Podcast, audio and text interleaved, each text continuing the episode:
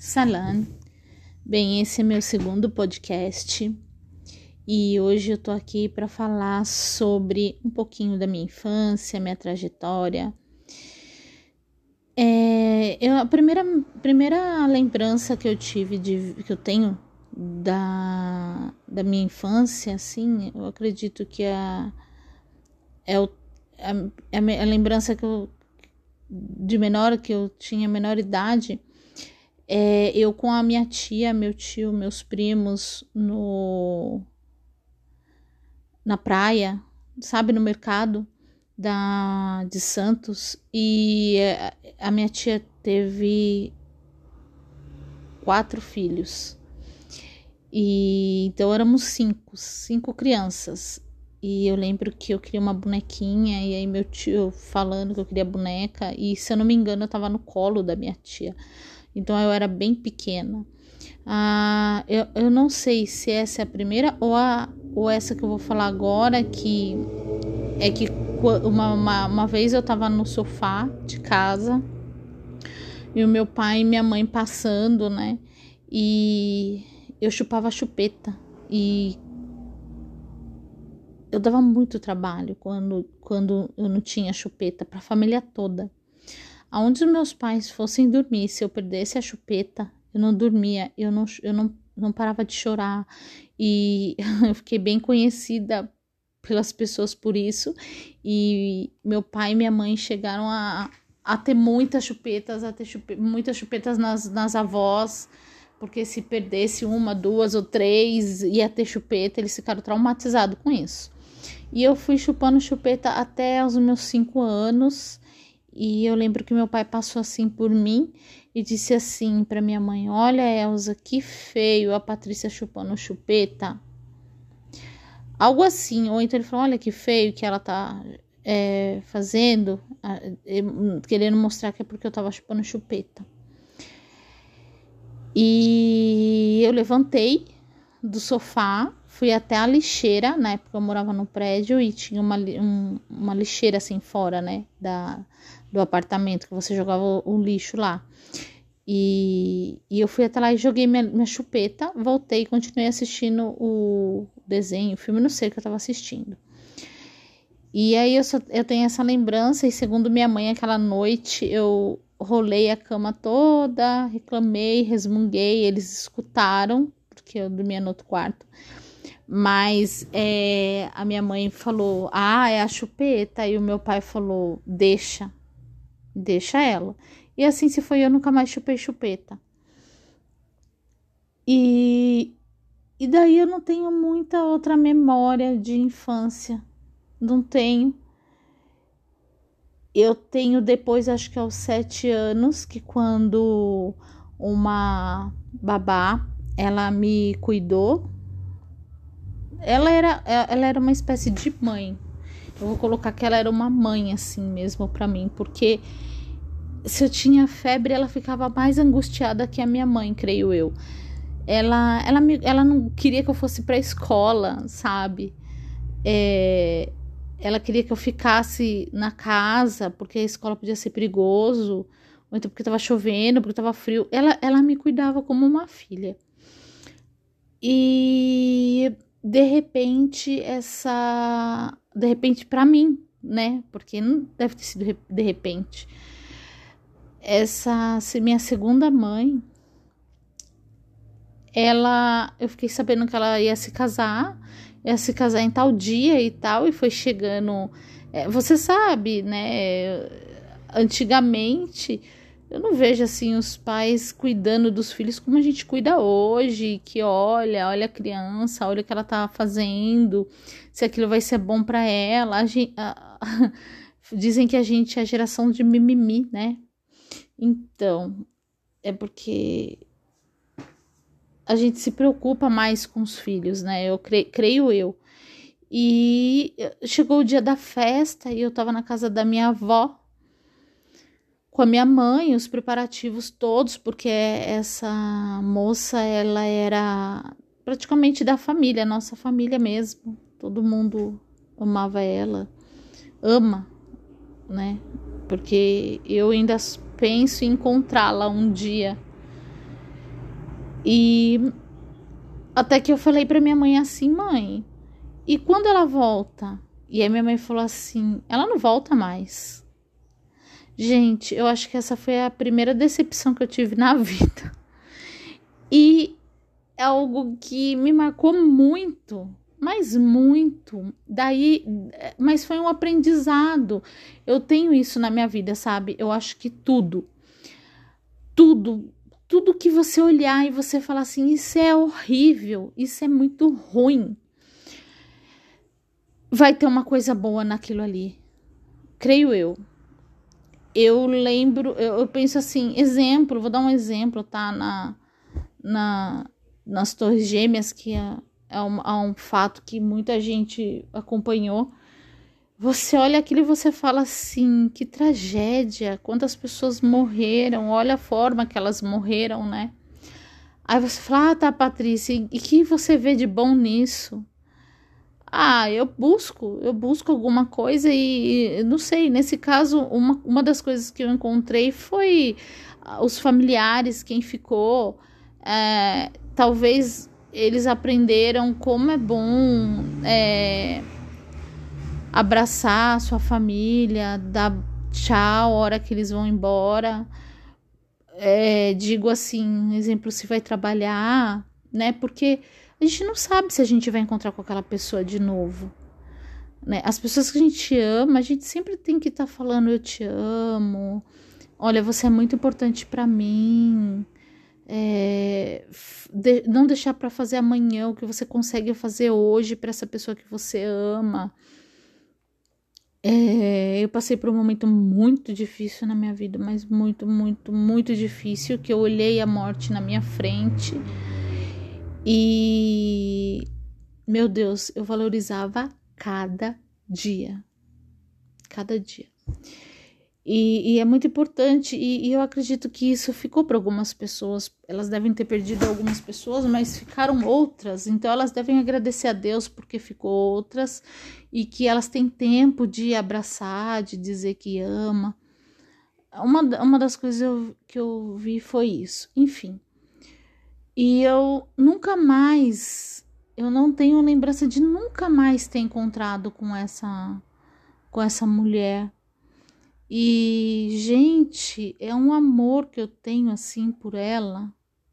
Não encontrei sim. Eu me lembrei, me encontrei sim, encontrei. É, encontrei, mas assim, até os meus nove, dez anos. Depois não encontrei mais acho que meus nove. E, e, eu, e eu tenho amor por ela que é muito engraçado. Eu lembro do rosto dela, do da pele e mas eu eu não tenho muita memória do que a gente conviveu eu, lembrei, eu, lembro, lembrei, acabei lembrando aqui, também eu não sei quantos anos eu tinha nessa, nessa, nessa época, mas eu lembro de uma vez que. Ai, gente, eu quando criança não era fácil, não. É, a minha mãe mand... sempre me deixava como um real, tá? Vou dar um exemplo, um real. Só que ela me deixava em nota para eu comprar doce. E eu lembro que nesse dia minha mãe deixou em moeda e para mim moeda não tinha valor. Eu era criança, tinha menos que sete, né? Eu sabe, sei que menos que sete porque ela estava cuidando de mim ainda. E, e, e, quando ela me deu, eu joguei no chão e falei: Eu não quero, eu quero um real, eu queria de nota. E eu lembro dela ligando para minha mãe: Vê, gente, isso, isso é preocupação, né? Eu, eu acho que eu cuido melhor da minha filha hoje, mas se ela fizesse isso, ela ia catar todas as moedinhas. Eu não ia atrás das moedinhas para ela. E, e, e, isso eu ensino para minha filha. E, e, eu vejo que eu era completamente errada. Eu tenho essa memória também. Depois eu tenho a memória de uns oito anos, eu na casa da minha avó. Fiquei um tempinho na casa da minha avó, morando com ela, eu, meu irmão e minha mãe.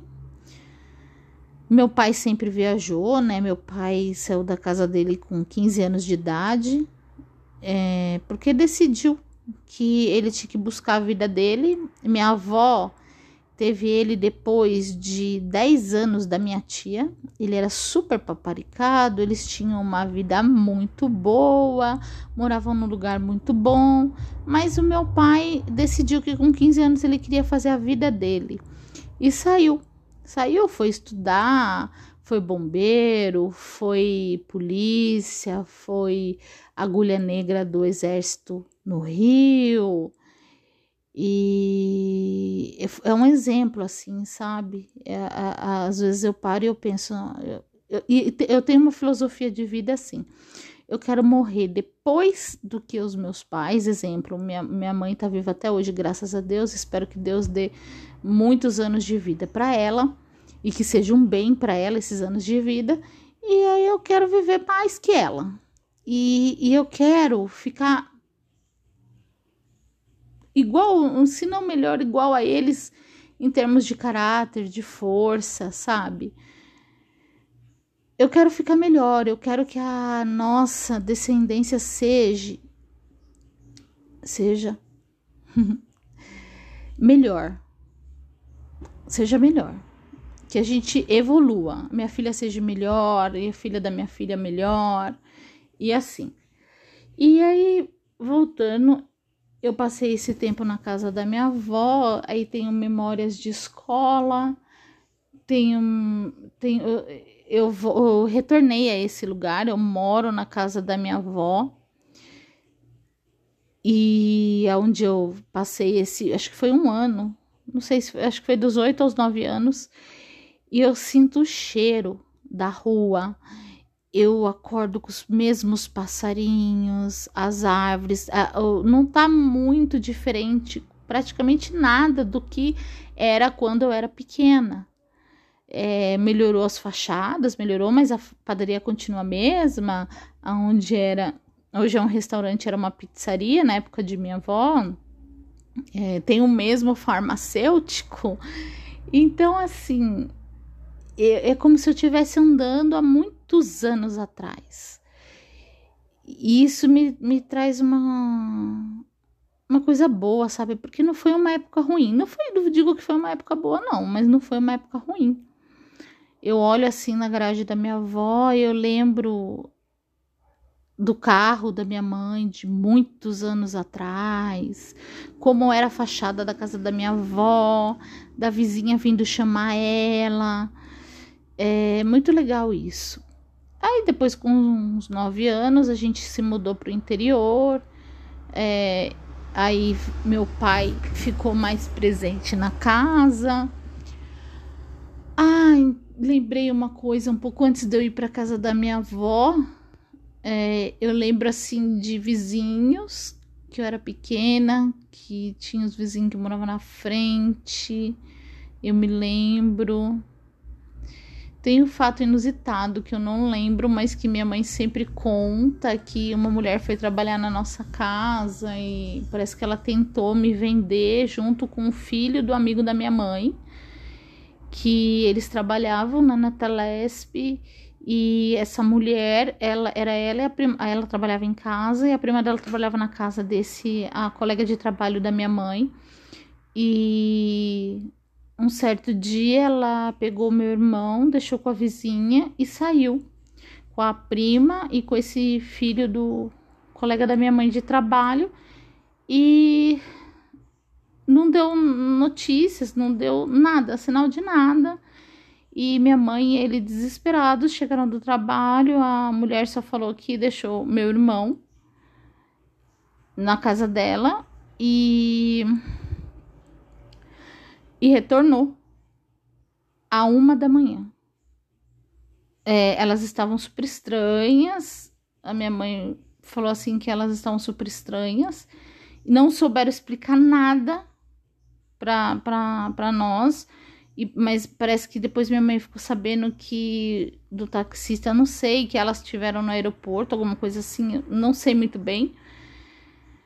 E esse, esse fato eu não lembro, mas eu lembro de eu indo para a escola pequenininha, logo depois que essa mulher que cuidava de mim se casou. Eu lembro que depois eu ia para a escola e eu ficava o dia inteiro na escola. Foi um momento não, não legal para mim. É, me sentia, eu lembro dessa, dessa fase e eu me sentia bem sozinha.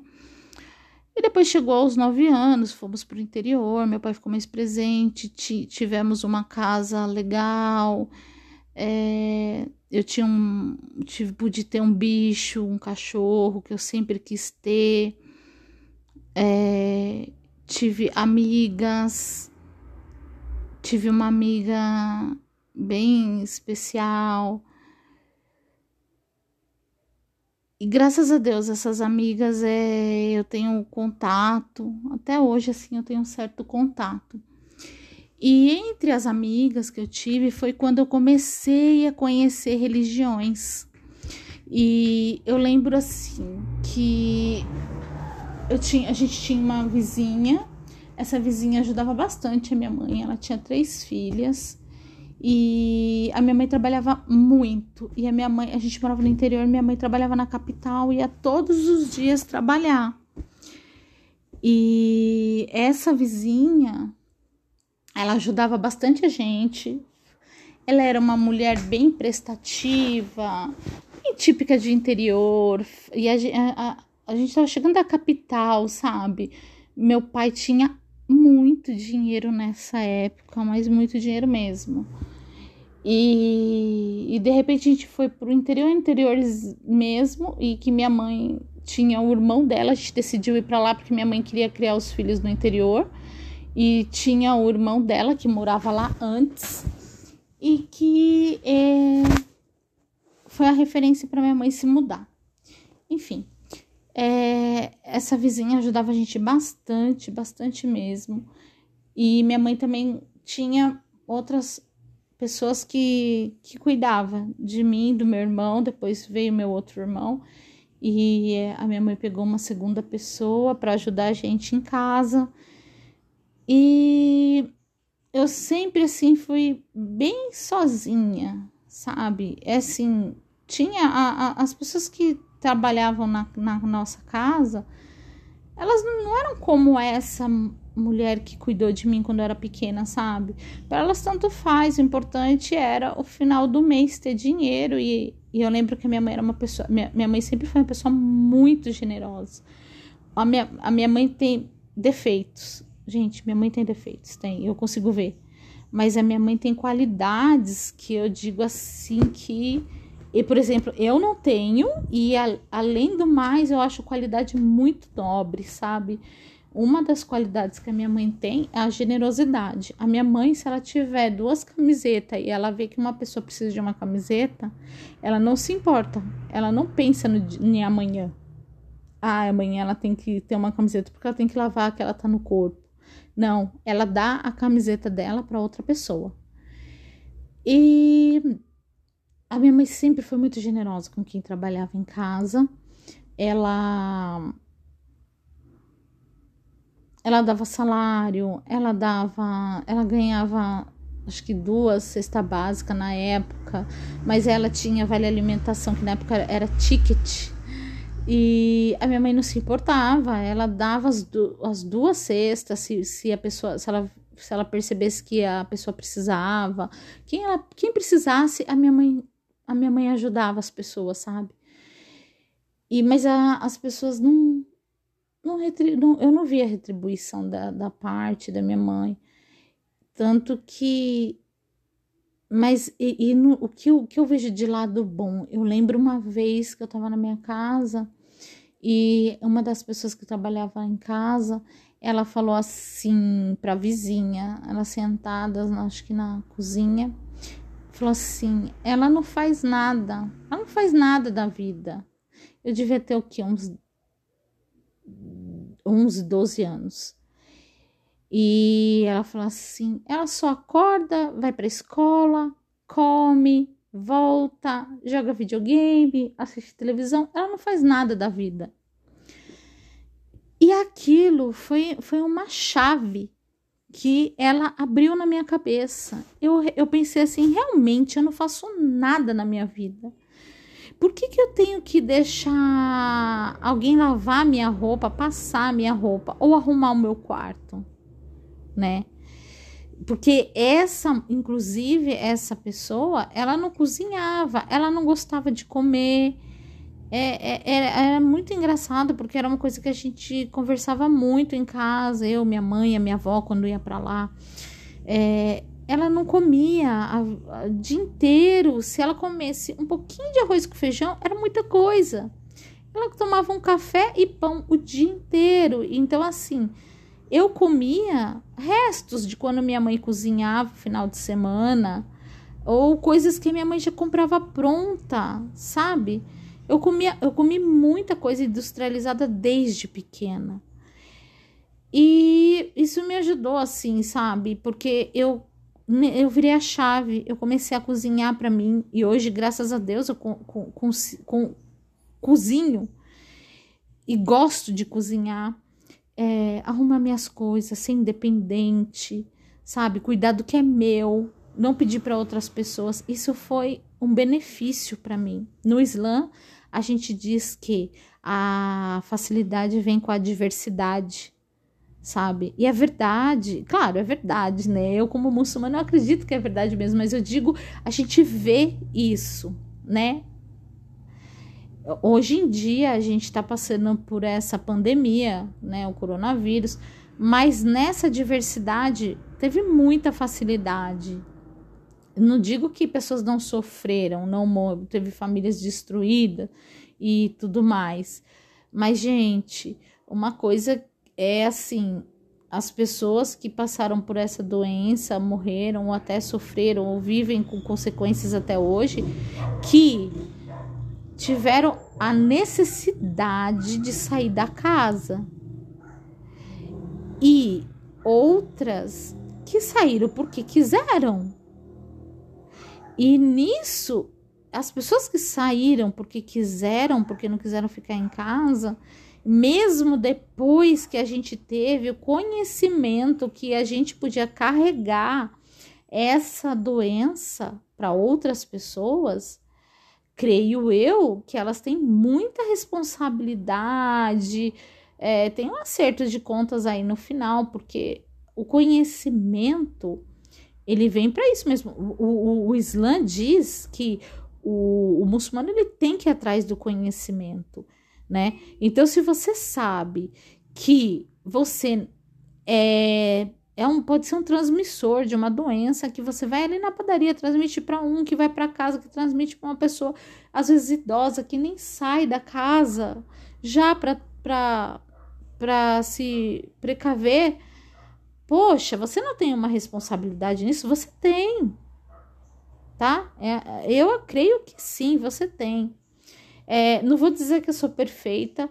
No começo da pandemia, eu, eu fiz absolutamente tudo que eu pude.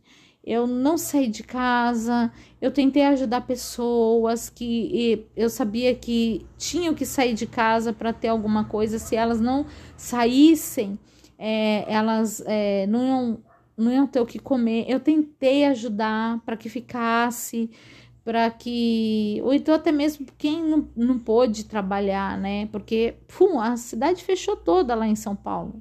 Então eu, eu tentei ajudar, mas, gente, eu via muita festa, eu via muita bagunça. As pessoas começaram a jogar notícias falsas que não existia essa doença. E eu, a gente, no fundo, ali em casa, a gente sabia o que, que ia acontecer. Depois não tivemos um governo que fosse firme no momento certo, né? Porque não adianta você é, deixar o leite transbordar da caneca para você decidir fechar, ah, desligar o fogo, né?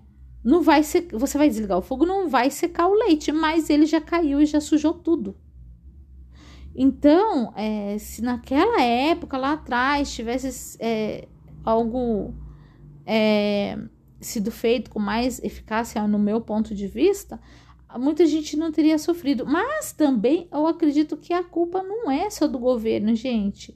Vamos pôr um pouquinho mais a mão na consciência. É, era necessário sair, né? Era necessário mesmo, né? Porque, enfim, vamos voltar lá para o passado.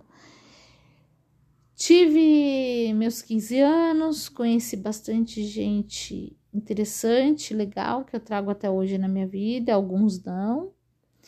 É, aprendi muito, é, como eu disse, sozinha, então eu vivia sozinha, eu fazia minhas por mais que tinha pessoa ali para, de certa forma, cuidar da, de mim, do meu irmão, dos meus irmãos, é, não tinha afeto, sabe? E minha mãe chegava de, de manhã, saía de manhãzinha e chegava nove, dez horas da noite, a gente se preparava para dormir. Eu não tenho nem memória se minha mãe jantava ou não, porque eu não comia, a gente não comia em família. Cada um tava com fome, comia alguma coisa quando tava ou não tava com fome. E minha mãe chegava e a gente dormia. Eu não tenho memória se minha mãe comia, não comia. E eu vivia muito com as amigas, na casa das amigas. E nesse teve um, um, um tempo que eu vi muito assim, sabe, o, o, budismo, que eu tinha uma amiga que a família era budista. Aí dessa vizinha, que era bem prestativa, eles eram evangélicos. Então, eu, assim, eu fui para igreja evangélica. as filhas dela usavam roupas grandes, assim, digo, é, longa, saia bem longa, o cabelo longo. Depois até que eles cortaram, né? Não sei, mudaram um pouco a opinião. E eu vi bastante o evangélico assim. A minha avó paterna, ela era muito, muito católica. Então eu vi o catolicismo com ela. A minha avó materna era muito eh, evangélica eu vi um pouco do evangélico com ela, por quê? Porque ela não era uma mulher que ia na igreja. Ela era uma mulher super honesta, super honesta. Eu aprendi honestidade com ela. Deus me deu ela para me ensinar a honestidade. E a força, ela era bem valente, ela era uma mulher bem viva. É, meu avô era bem de vida, muito bem de vida. E, e ela fazia questão de trabalhar. Meu avô era dono de duas barracas no Ceasa. E naquela época era um grande comerciante. Meu avô não comprava um pouco de cebola, três, quatro, cinco saca para vender. Meu avô comprava um caminhão fechado. E então assim, e a minha avó tinha a banquinha dela de legumes na frente da casa. A minha avó era um exemplo, sabe? E, e, e eu via ela lendo ali a Bíblia dela. Com qualquer momento que eu passasse difícil ou triste, ela estava ali com a Bíblia dela, ou então no final de tarde não tinha mais nada para fazer, ela com a Bíbliazinha dela lá debaixinho do braço e andando pela casa, sentando, lendo. E, e essas foram as minhas primeiras é, experiências religiosas. Depois eu tive uma outra amiga de escola que eram espíritas, eu acho que é o bandista, porque tinha um centro e ela falava centro, mas eu não lembro se era se ela falava centro de umbanda ou não. E eu dormia na casa dela, eu escutava os batuques e ela escutava a avó dela, via a avó dela com aquelas roupas brancas, fumando, acho que charuto, acho. E, e a avó dela falava algumas coisas, quando a minha amiga ia falar com ela, e às vezes eu ia junto, porque a gente era bem pequena, creio eu que a gente tinha 11, 12 anos.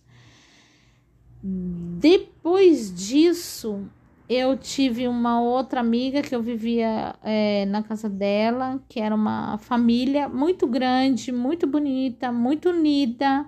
É, não tinha, não vi religião neles, assim, a não ser assim um leve catolicismo, né? Mas não eram pessoas que ficavam é, praticando a religião o dia inteiro, que eu pudesse olhar sobre a religião, não. Depois, é, eu tive mais um pouco de. Isso já depois que eu tive minha filha, tive mais um, vi um pouco mais do evangélico, E, e, e cresci assim, tá? É, eu né, nessa viagem dessas religiões eu decidi olhar para o catolicismo, fiz crisma. É incrível que a igreja que eu frequentava mais, ela não tinha imagens, não tinha nenhuma imagem. Eu lembro que chegou uma vez uma imagem que tem de Nossa Senhora que as pessoas é, andam com essa imagem, né? Tem, tem uma coisa assim, que a imagem fica passando, acho que de igreja a igreja, e tava na igreja esse dia, ela tava passando, aí eu até levei um susto, porque eu nunca vi a imagem nessa igreja. Nossa Senhora no Islã, ela é mãe de Jesus, tá? Ela é a Maria, mãe de Jesus, ela teve Jesus através de um milagre, assim como Deus, quando ele quer, ele faz, tá? E Deus fez Adão e fez Eva, sem pai e nem mãe. E Deus fez Jesus e ah, colocou Jesus na barriga de, de Maria através de milagres e Jesus nasceu sem pai no Islã, né? e através de um milagre. Ele é um profeta e Maria é considerada a melhor mulher da humanidade no Islã. Enfim, eu, eu fui, né? Comecei a frequentar essa igreja e essa igreja é, eu fiz até a crisma e passei longos anos até um, depois, um ano depois do nascimento da minha filha, acreditando no catolicismo, mas não 100%. Eu, eu digo e eu penso que eu nunca fui uma cristã, porque o que eu, pelo menos, aprendi do cristianismo é que tem a Trindade, que é Pai, Filho e Espírito Santo, os três são um, porque na Bíblia diz né, que Deus é único, mas se diz que Jesus é Deus eu não sei muito bem e que a gente tinha que pedir para Jesus, para Jesus pra, pedir para Deus, e, e, isso era uma coisa que me pegava muito, sabe? Porque eu sempre pedi para Deus, eu sempre pedi para Deus. E, e aí eu, eu, eu pedia para Deus, depois eu pedia perdão para Deus, porque eu tinha que pedir para Jesus para pedir para Ele. E aí eu, eu falava assim: ai meu Deus, me perdoa. Então, Jesus, pede assim para Deus. E era assim que eu passei muito tempo. Até que eu cheguei, eu cheguei em casa, um, um dia que o padre falou que Jesus era Deus, eu falei para minha mãe, minha mãe, eu lembro da cena, minha mãe passando roupa, minha mãe, quem falou isso? Eu falei, o padre. Ela falou, não, Claro que não. E, e da onde ele tirou isso, né? E aí eu expliquei a mesma explicação que ele deu e a minha mãe falou: não. Enfim, eu, eu só conhecia o catolicismo. Então eu fui seguindo, mesmo não acreditando, né? Mesmo com essa atrapalhada toda na minha cabeça, até eu chegar no Islã. Cheguei no Islã, é, numa experiência muito particular minha com Deus, é num momento bem difícil, né? E como o Islã diz, na adversidade vem a facilidade. E foi um momento bem difícil, eu sozinha comigo mesmo, sozinha. Foi um momento que eu vi que realmente eu estava sozinha. E Deus me encaminhou ao Islã. Eu me despertou uma curiosidade de saber. Eu vi uma pessoa falando que ela não matava animais, ela não caçava animais. E aí eu falei assim, como assim, né? Aí essa pessoa falou, porque no, no, eh, muçulmanos, muçulmanos não fazem isso. E isso me deu uma, uma, uma, uma, ligou uma chavinha dentro da minha cabeça da interrogação.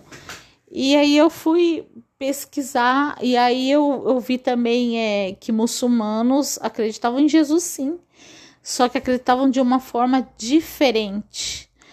E nisso eu falei, que forma diferente é essa? Né? Porque eu sempre amei Jesus. E que forma diferente é essa de se acreditar em Jesus? E fui é, estudar. E foi aí que eu cheguei ao Islã. Gente, eu vou encerrar por aqui porque já tá bem longo. Tchau, tchau, Salam.